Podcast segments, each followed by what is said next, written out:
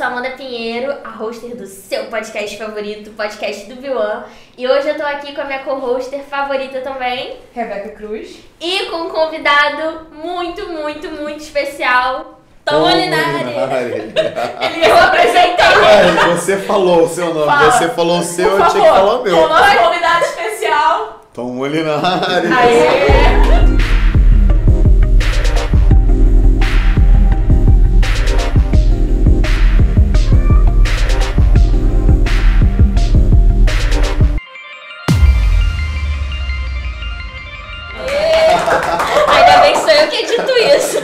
Amém.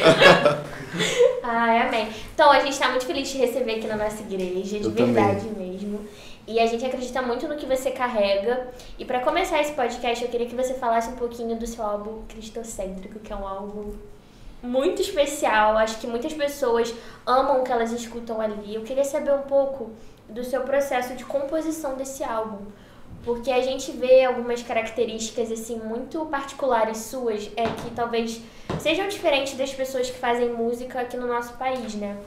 Não que isso seja ruim, não, tá? É, pra elas nem pra você. Mas é, é realmente diferente, sabe? Você traz algo que é muito autoral, algo que é muito seu com Deus, dos seus relacionamentos, das, das suas vivências com Deus. E eu queria saber um pouquinho sobre isso. Cristo, eu, eu sempre gostei é, de fazer. é, Eu respeito quem pega 10 músicas, escolhe uma e põe esse- essa uma como música de trabalho, né? Título do disco. Mas não é a minha, minha vibe. Eu entendo que para cada projeto eu tenho uma mensagem. Então, meu primeiro projeto lá em 2016 eu tinha uma mensagem. A mensagem era arco e flecha.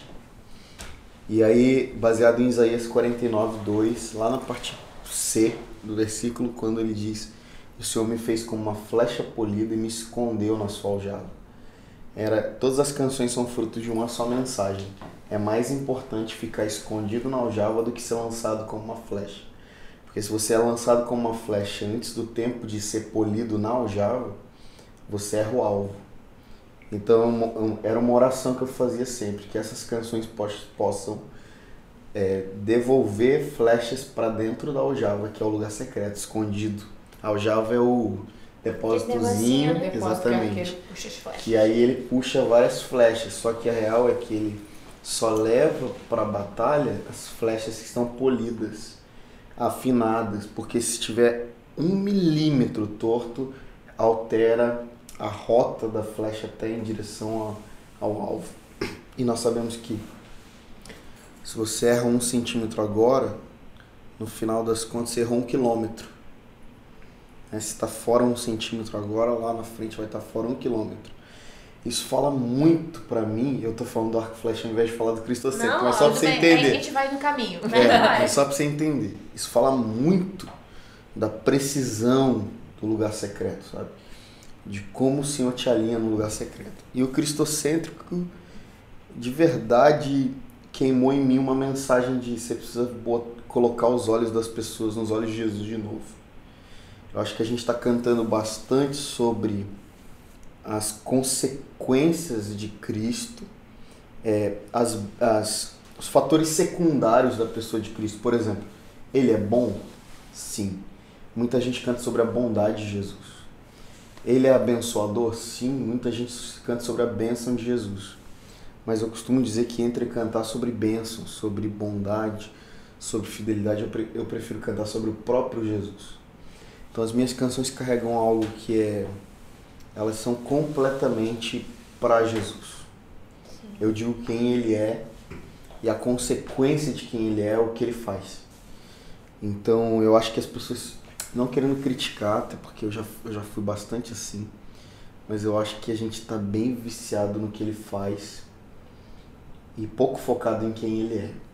Sendo que para mim, o que transforma não é o que ele faz. Por exemplo, Deus, você pode estar precisando de uma boa bênção Deus, e você vai pedir para Jesus e Jesus vai te abençoar hoje. Essa bênção não te transforma. Sim. E a benção, e a benção é momentânea e cíclica, ou seja, ela vai satisfazer a tua necessidade momentânea, mas amanhã você precisa de outra benção. Mas ela, a benção dependendo da pessoa que recebe a bênção, a bênção nunca vai é, terminar em Cristo. Às vezes ela termina nela mesma. Então a minha necessidade, vendo todo o cenário brasileiro de música cristã, a minha necessidade era de expor o Cristo, a fim de que Cristo fosse o centro. Isso é cristocêntrico. É quando Cristo se torna o centro não só daquilo que cantamos, mas daquilo que estamos nos tornando. Nós adoramos a Jesus para nos parecer mais com Jesus. É por isso que nós adoramos. Não é para ser cheio, para arrepiar, nada disso. Isso tudo é secundário. É importante, é, mas é secundário. Então eu tentei nesse disco tirar completamente o foco daquilo que é secundário, mas é importante. Por exemplo, a glória de Deus é importante? Claro que é, transforma o homem, mas ela é secundária em relação ao próprio Deus. Por isso que ela é a glória de Deus. Entende? Então acredito que. Ah, e, e o próximo disco, que a gente ainda nem gravou, vai gravar em janeiro, ao vivo, já tem uma outra mensagem. Uma outra mensagem central, que eu não vou dar spoiler, obviamente. Poxa! Mas ele já carrega uma outra mensagem central e são fases da minha vida. Eu olho para trás, arco flash cristocêntrico. Agora esse novo projeto eu percebo a maturidade né, de quem nós temos nos tornado em direção ao, à eternidade. Então eu percebo que um bom princípio para se levar em consideração é que Deus não está te dando música, está te dando uma mensagem. Sim. E essa mensagem você transforma em música. Eu acho que é isso. Puxando mais pro lado da criatividade. Você como músico, você tem a sua mensagem. Como é o seu processo de composição? Você tem uma rotina para você compor? Como você faz? Você junta com alguém para compor? Uhum. Como que é isso? Tenho muita dificuldade de juntar com pessoas para compor, verdade. Porque é, eu, eu 97, 8% das minhas canções são feitas em cima do palco. Enquanto a gente está adorando nos Nossa, momentos de espontâneo. É. Legal. São, nascem desse momento. Posso falar aqui muitas canções que nasceram desse lugar. Tava lá tocando um refrão e de repente veio um espontâneo e eu emendei nesse, nesse refrão e. Nossa, isso aqui é bom. E aí eu ia lá e pe- pedia pra pessoa que gravou o culto: Você consegue me mandar depois? Ou então, eu já, depois de um tempo, já passei a fazer isso, né? Meu celular hoje estava no chão gravando a a ministração. Porque pode não acontecer nada, mas pode acontecer um Pode refrão que lá na frente toque a nação inteira. Isso aconteceu muitas vezes. Então eu, eu amo esse processo porque ele nasce de um lugar genuíno. Então ele passa por um lugar genuíno e é devolvido por esse lugar genuíno. Como assim? Ele nasce no contexto da igreja, no seio da igreja. A igreja já cantou isso. Eu vou para minha casa e termino essa composição. Como? Existe um processo. Fala nisso, eu estou lançando um curso essa semana que já lancei, inclusive Novidade, encerraram as inscrições, infelizmente. Mas eu lancei um curso chamado O Tesouro dos Atentos, que é um, que é um livro que eu escrevi ano passado para compositores. Que legal.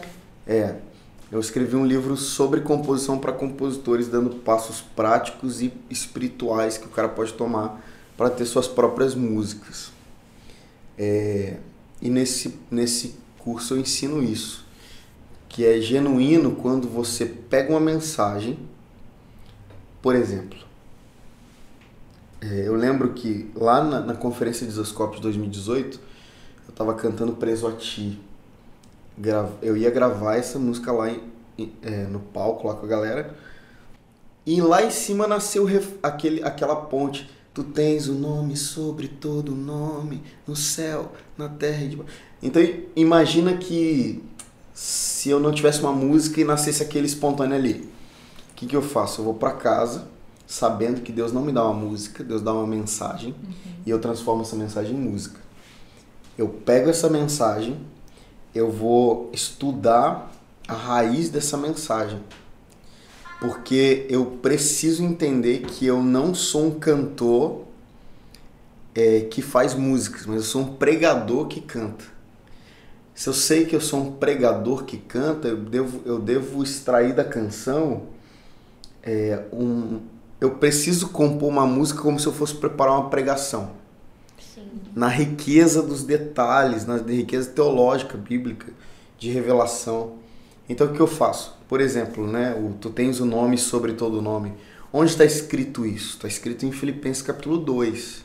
Então eu, fui estudar, eu vou estudar Filipenses 2. Uhum. E a partir de Filipenses 2 eu vou fazer um estudo, vou fazer links com outros textos, eu vou buscar outras referências, vou deixar obviamente minha alma falar um pouco mais, porque eu não eu, eu gosto também de expressar minha alma. Eu acho linda a literalidade bíblica, ou seja, cantar exatamente o que está escrito, mas eu acho legal também você expor sua alma. Sim, sim. Né? É você que está compondo. Deus então... fez criativo, né? Exatamente. E aí eu vou, torno poética aquela, aquele texto base e termino a canção ali. Quando eu termino a música, eu devolvo para a igreja, nasceu lá. Então, quando eu vou tocar pela primeira vez, eu já tive várias vezes a sensação de que quando eu toquei pela primeira vez, parecia que a igreja já conhecia, porque nasceu lá. Não naquela igreja, talvez o, o refrão tinha nascido na Bahia e eu fui tocar no Rio Grande do Sul. Quando eu toquei no Rio Grande do Sul, parece que a igreja já conhecia. Foi instantâneo, né? Porque né? foi no seio da igreja com I maiúsculo. Então é algo genuíno, que passa por um processo genuíno e termina na genuinidade. Então eu amo esse processo. Nascem de outras maneiras também, em casa, no banho é o momento onde, onde as Nosso canções mais. Reflexão. É. o banho para mim assim, é um momento de profunda criatividade. Eu entro numa bolha criativa, assim, saio de lá sempre com algo novo. É a segunda pessoa que eu escuto falando isso. É, gente, eu não, é não estou sozinha nesse clube. Minha esposa fala assim: o que, aconteceu lá dentro daquele banheiro? Você saiu de lá com uma música dessa. É, uma amiga nossa que é da banda B1, a Belly, oi Belly, ela hoje você estava cantando, ela estava do meu lado e eu dei uma música pra ela. No momento Olha que você estava ali cantando. Eu acho isso lindo. Aí ela sentou assim com o celular ficou Aquela pessoa que fica gravando cantando. Faço muito isso. Faço muito isso. Muito, muito. Muito bom. Então, é, é, por, essa música tende a dar certo. Por quê? Nasce de um momento genuíno de adoração. Quando você tenta. Eu nunca deu certo dizer, agora eu vou compor, beleza? Dá licença, fechei minha porta. Cara, sempre dá errado. Porque eu acredito que esse, é, esse aproveitamento do ambiente ele, ele vai ditar o ritmo da tua, da tua composição. Então eu tenho alguns processos, mas o que eu, meu preferido é esse. É, aquela galera que te acompanha são seus músicos, né? E eu queria saber assim um pouquinho como é que foi o processo para escolher essa galera para estar contigo. Ai. Que eu já vi que você era o cara que na escola o pessoal falava de trabalho em grupo, sei lá, seu professor, eu posso fazer sozinho? É. é né? Eu ia acabar fazendo sozinho mesmo. É, então. Mas olha, eu passei por algumas formações já, porque é, é, ter uma carreira com teu nome é, tem prós e contras, né? Os prós é que você consegue liberar aquilo que está no teu coração. Uhum. Deus me deu algo, as canções são minhas e enfim.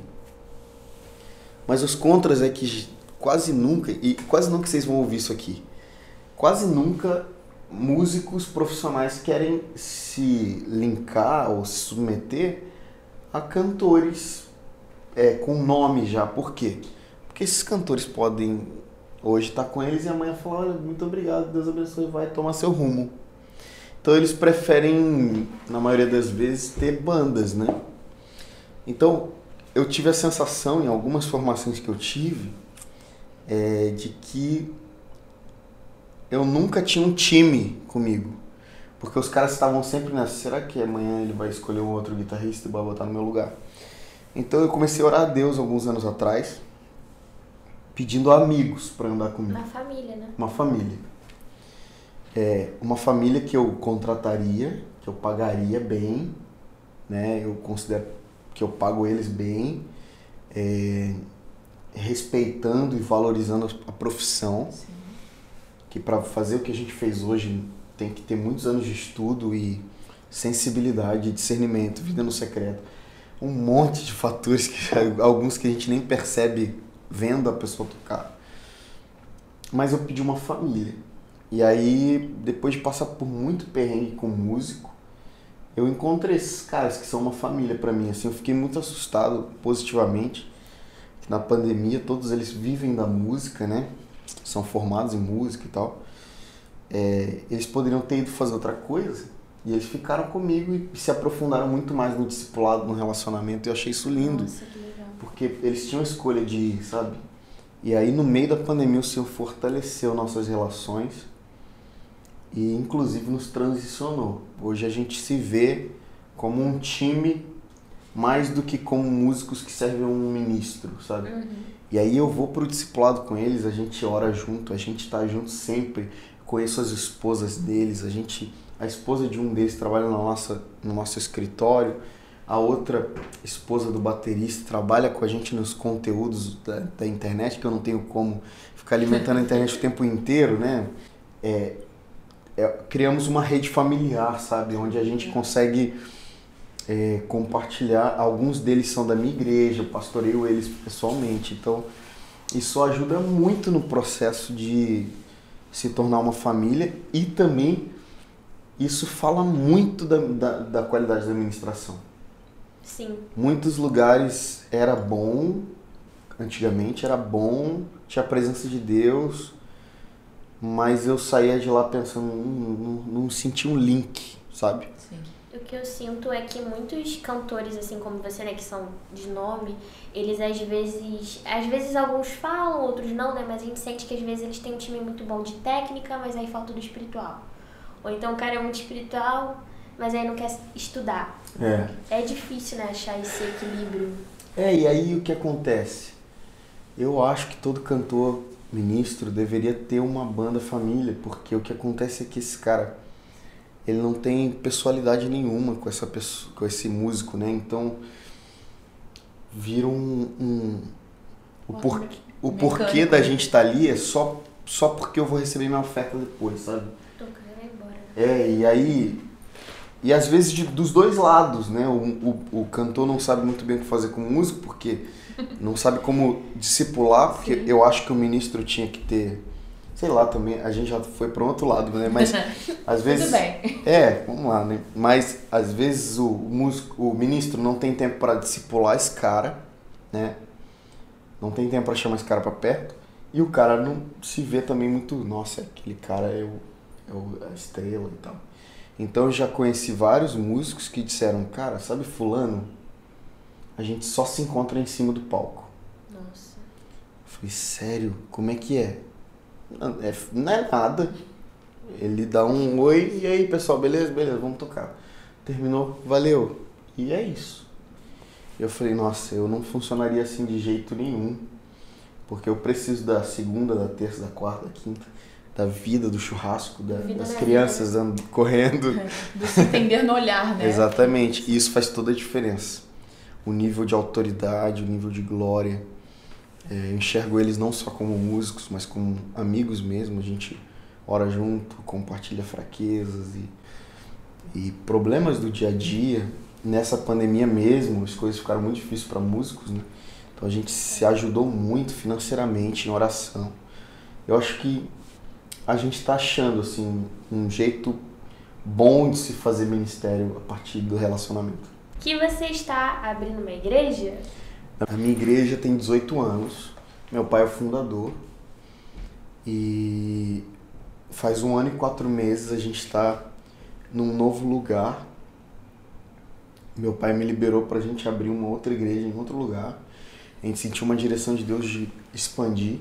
Então eu estou um ano e quatro meses implantando uma igreja do zero. Como conciliar? Mas é, é uma filial, assim, não entendi muito bem. É, é uma filial. Eu não gosto nem de chamar de filial porque a gente é a mesma igreja em dois lugares, né? É, meu pai pastoreia em um, eu pastorei em outro, mas a gente tá o tempo inteiro revezando músicos, pregando nas duas igrejas, enfim. Legal. É, eu tenho uma parceria assim linda com meu pai é, e tem sido um desafio incrível. Como é que concilia? Hoje eu tô no início, né? Minha igreja tem é, até porque assim é, a gente não inaugurou ainda, né? Então a gente ficou um ano e quatro meses em consolidação. Seria menos, né? Seria um ano, mas com a pandemia virou um ano e quatro meses de consolidação de estabelecer liderança, de estabelecer visão. Então a gente está orando já faz um ano e quatro meses. A gente acredita nesse tempo de consolidação de amadurecimento da liderança que está com a gente, enfim. Então, como concilia, nesse início tem sido difícil, porque hoje eu tô aqui, amanhã eu tô em Resende, aí no, depois eu tô em Itaboraí, se eu não me engano. Esse, essa semana calhou de ser tudo aqui no Rio, glória a Deus. Vou para casa dormir todo dia. Mas, é, e domingo estamos na igreja, né? Às vezes eu chego virado, às vezes eu chego com a mala assim pro culto, já deixo na sala e já subo para pregar. É isso, tem que ser assim. Durante a semana, domingo eu não viajo, domingo eu volto de viagem, mas eu não viajo, não ministro domingo em outro lugar, porque eu sei que eu tenho que dar atenção para a igreja, tenho que estar ali com a minha família espiritual. E durante a semana a gente tenta separar uns dias que a gente não viaja também para estar com as pessoas discipulando, fazendo reuniões. É, coisas naturais. Mas assim, eu só tenho duas coisas para fazer na vida. Eu não escolhi outras coisas. Só escolhi duas coisas: ser um ministro de adoração e ser um pastor para minha igreja. Então eu tenho que dar o melhor, eu tenho que dar todo o meu tempo para isso. Já dá, né? Eu tenho que me cansar ao máximo, gastar minha vida o máximo. Isso é deixa queimar, né? Que o Ale canta.